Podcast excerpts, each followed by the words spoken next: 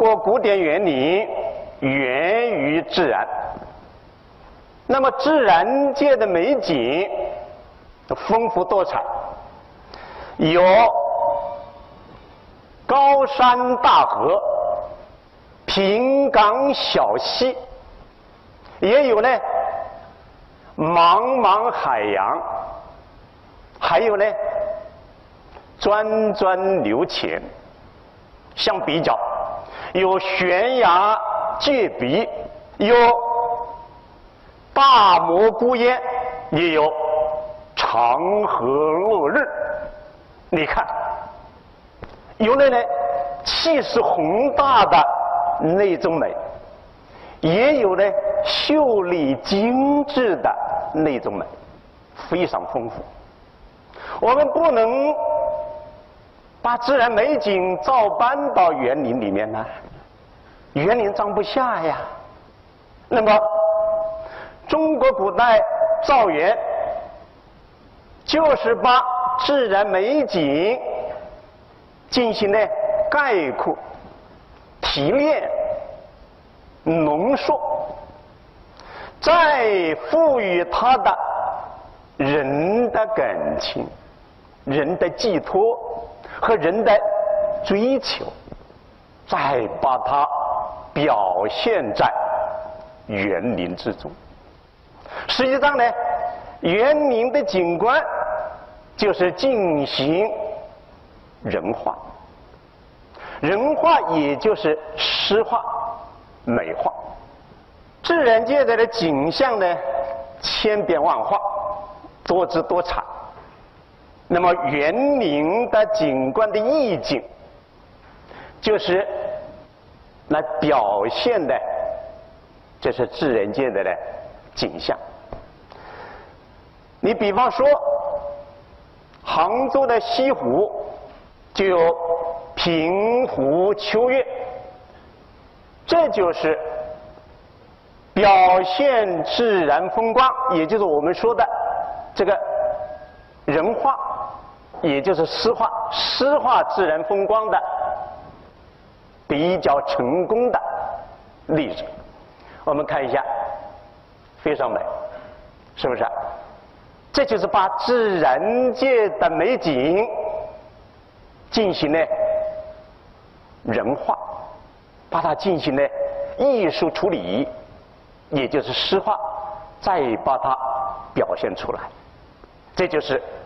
诗化的自然风光，你看平湖秋月啊，这是苏州的网师园，月到风来亭，大家看一下，月是自然界的，风是自然界的，把它浓缩了以后，概括了以后，在园林里面表现出来。这个就是诗画，看非常美啊！这是留园的家禽喜语快谢之庭，一听它的名字呢，就富有了诗意。所以中国园林还有一个特点，就是园林的园名和景点的名字都。非常的美，中国人呢很注重呢这个名字，园林更是如此。我们一听的呢这样的园林，没有去就感到呢有诗意。看到远香堂，多美！还流亭阁，多美！这就是拙政园里面的两处的著名景点啊，远香堂，它。取于宋代著名理学家、文学家周敦颐的《爱莲说》里面说到的“香远益清”，这就是它的来历。那么，这个拙政园里面还有一处景点呢，叫流亭阁。为什么叫流亭阁呀？它也是来于呢一些著名的诗。唐代晚期有一位著名的诗人李商隐，大家都比较熟悉。李商隐有一首呢著名的诗，就是“树落是三丈，寄崔氏二兄弟”。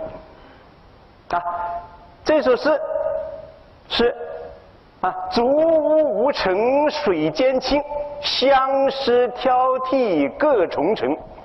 秋阴不散伤飞晚，留得枯荷听雨声。留听就是取意于这首诗的。你看，原名很美，它的曲意也是来自于啊自然界的嘞一声美景。我们看到这一首呢，就想到。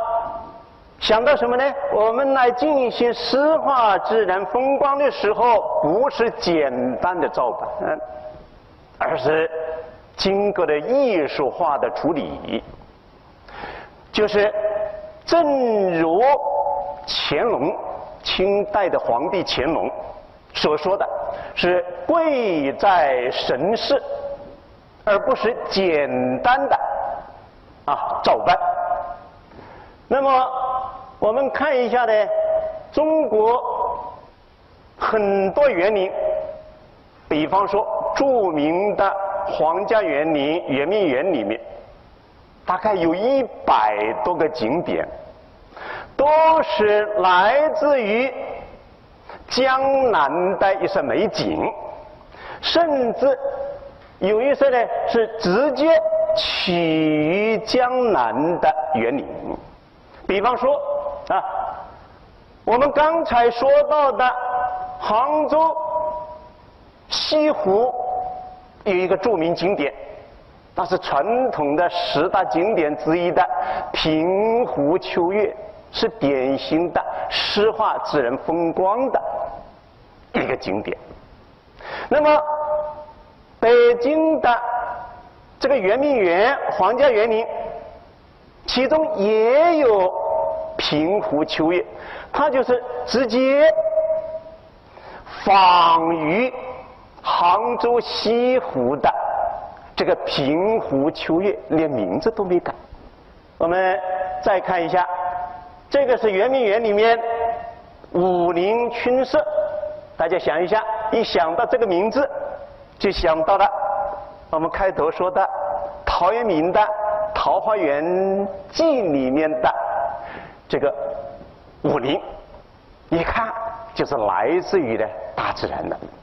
哎，这是歇去园，这个是北京颐和园里面的一个园中之园，也就是颐和园里面的一个小园。我们到颐和园去，一般的从东宫门进去，进去的右边呢。就有独立成一个小园林的那个园，就是仙居。这个仙居园怎么来的呢？它就是乾隆游江南的时候，看到无锡啊有一个的园，就是原来的惠山园。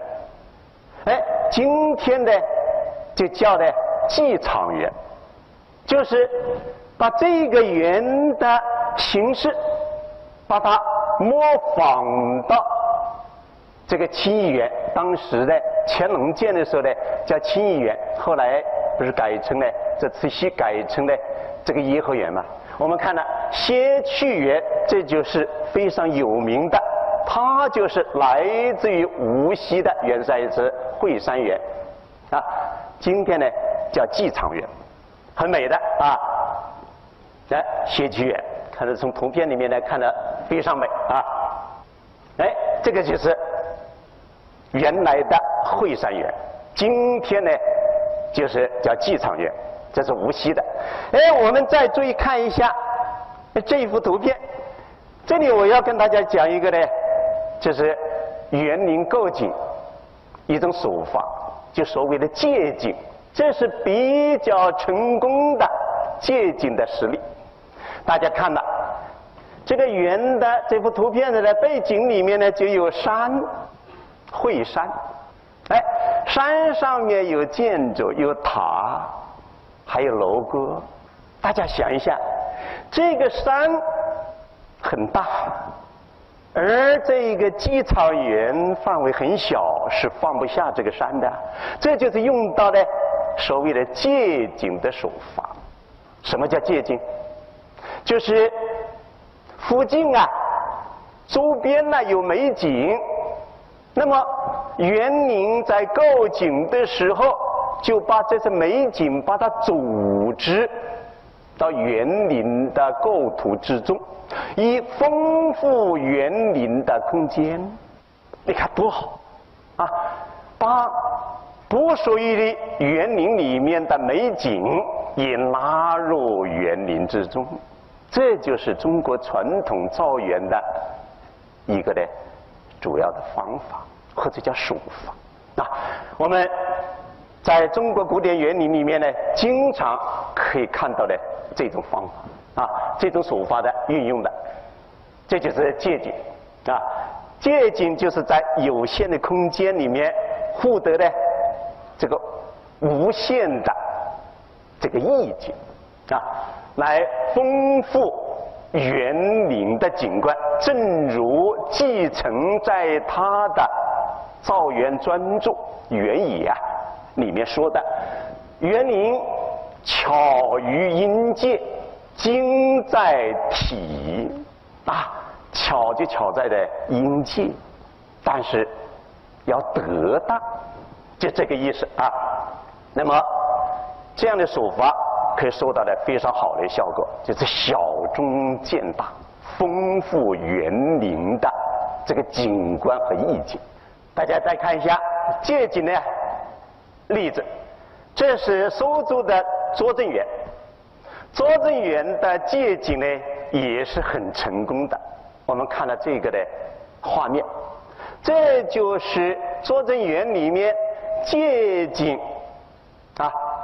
百事塔，这就是在苏州的有一所的，哎，有一个的啊，就是旅游的著名的景点百事塔。这个寺呢，啊，后来呢毁了，这个塔呢还在啊。这个塔据说啊是僧传呐，为了纪念他的奶妈，对他奶妈很有感情。啊，而造的呢，这个塔叫百事塔。那我们看一下这幅图片里面看到的，仿佛啊，这个塔就在园林之中，很美的，效果非常好啊。那我们再看一下，这个就是北京的啊，这个颐和园鱼藻轩，这个构景里面呢，就是用到的借景西山。啊，玉泉山，玉泉山上面的还有塔，玉峰塔，就把它纳入园林构景之中，效果非常理想。哎，这里要提醒一下大家注意了啊，下次去啊有北京的颐和园，那看来这个是个很好的借景。作为我们学建筑学啊学环艺的同学就更应该注意了。那么。还有一个，我提醒大家，这个余兆轩还是个很有名的，那这个以人文经典，大家晓得，王国维，大学者是吧？以后以后除了美景以外呢，还想到当年的大学者王国维，据说跳到昆明湖去了，在哪个地方跳的呀？哦，在余兆轩这个地方跳过去，也就是从东宫门过去啊。演的长廊，很长的一个长廊，啊，九百二十八米的一个长廊，这世界之最呀！走过去，啊，走到尽头的再过去的，就是跳出湖里啊，就在湖岸呢跳出去的呢，建了一个小型建筑，很有名的余藻轩，因为王国维的这个事儿呢，就更加有名了啊！这是我。讲到这里呢，就顺便的把这个构景里面的一种手法借景啊，跟大家来说一下。你看，借景呢有很多种手法，有远借、近借，有两借、有辅借，这就是典型的两界从低处啊借高处的景观，这就是两界。这个就是镇江的白骨山啊！你看这个借景呢，的园林的这个意境呢，创造是很有意思的。